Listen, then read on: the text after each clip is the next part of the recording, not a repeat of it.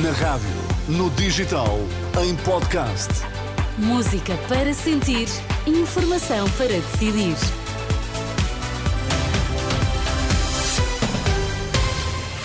Ah, são 3 minutos do meio-dia. Boa sexta. Vamos às notícias com José Pedro Frazão. Olá, José Pedro. Mais uma vez, o que é que temos em destaque? Fernando Medina diz que é essencial uma clarificação do processo influencer e, como militante do PS, explica as razões do apoio a José Luís Carneiro. Nesta edição, vamos olhar ainda para os últimos passos da Procuradora-Geral da República no processo. A edição do meio-dia a começar agora. À margem de uma conferência em Lisboa, o Ministro das Finanças diz que há expectativa, partilhada por milhões de portugueses, de uma clarificação eh, tão rapidamente quanto possível do processo influencer.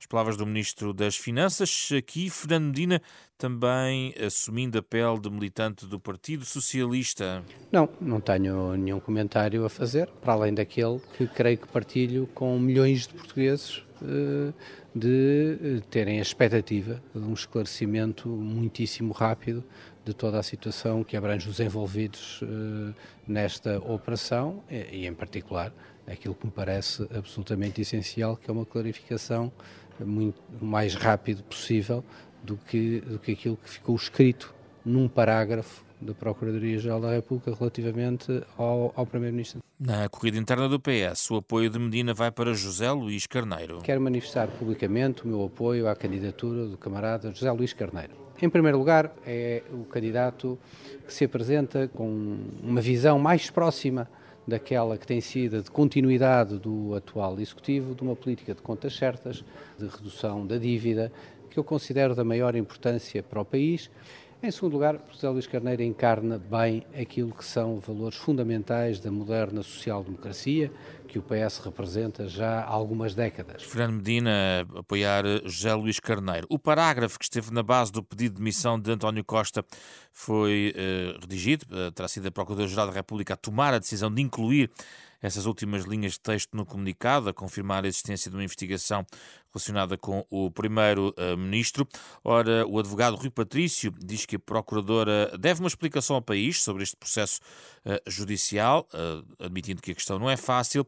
Entende que Lucília Gago não deveria ficar em silêncio perante tudo o que aconteceu. É devido ao país uma explicação? A questão é muito difícil de responder, muito difícil.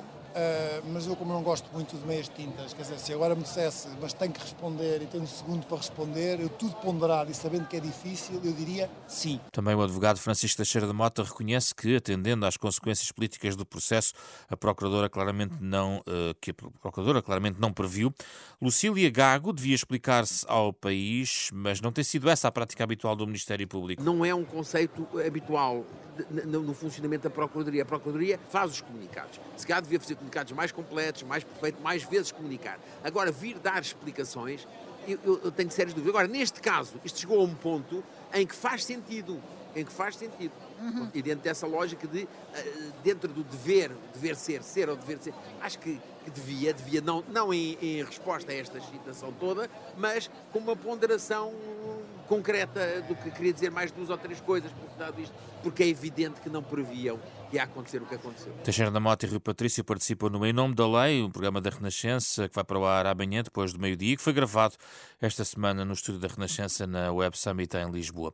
Fecho com a nota de que o Ministro da Saúde vai retomar negociações com os sindicatos médicos nos próximos dias, garantia deixada esta manhã pelo próprio governante, Manuel Pizarra, sublinhar, no entanto, que tem feito um esforço muito grande nas negociações e que não vê esse esforço por parte dos médicos. Tudo isto está em rr.pt. Obrigada, Zé Pedro, e até